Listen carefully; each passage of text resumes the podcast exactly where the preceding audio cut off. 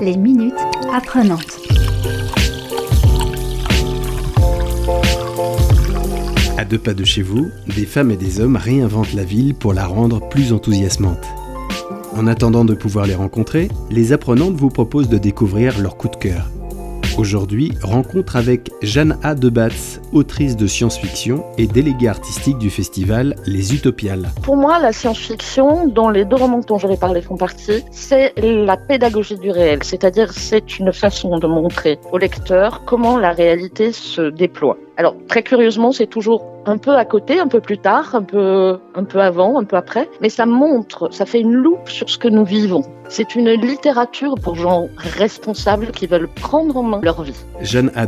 vous propose de découvrir le roman Rêve de gloire de Roland C. Wagner, paru en 2011 aux éditions La Talente. Les minutes apprenantes. C'est l'histoire d'un moment, un moment de notre histoire que la France ne revisite pas volontiers, c'est-à-dire la guerre d'Algérie.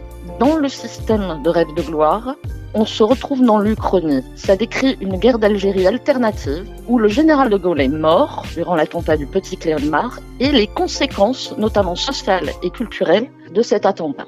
Et évidemment, ça change toute l'histoire. Et cette histoire, elle n'est pas racontée au travers d'un protagoniste, mais au travers de dizaines de voix qui se tressent, qui s'entremêlent et qui ensemble dessinent un tableau magnifique, un tableau historique qui va jusqu'à l'utopie. Parce que le fond de la littérature de Roland C. Wagner, c'est l'humanité et l'utopie. Et dans Rêve de gloire, il est arrivé au point culminant de sa, de sa pensée à ce sujet.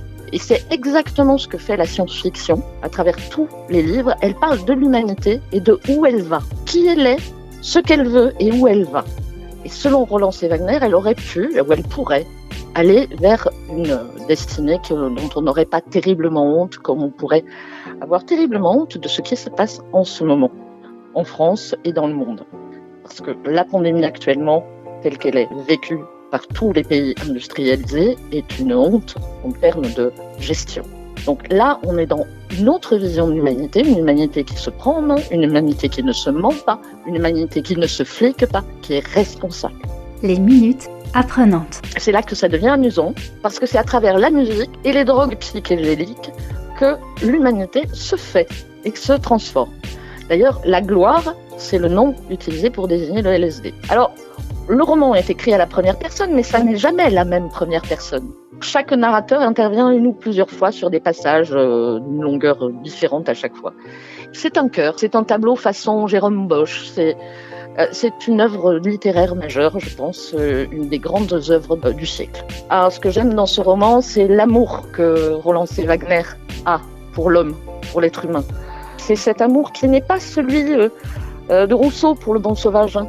Roland C. Wagner n'était pas naïf, il était optimiste, ce qui n'est pas du tout la même chose. Il croyait sincèrement qu'on pouvait grandir, qu'on pouvait être mature, à condition que les gens euh, qui sont euh, aux commandes cessent de traiter les, les autres comme des enfants ou comme des esclaves. Le festival Les Utopiales se déroule chaque année en novembre à la Cité des Congrès à Nantes. Retrouvez la programmation de la prochaine édition en octobre. À très bientôt pour de nouvelles rencontres enthousiasmantes. D'ici là, prenez soin de vous et des autres. Les minutes apprenantes.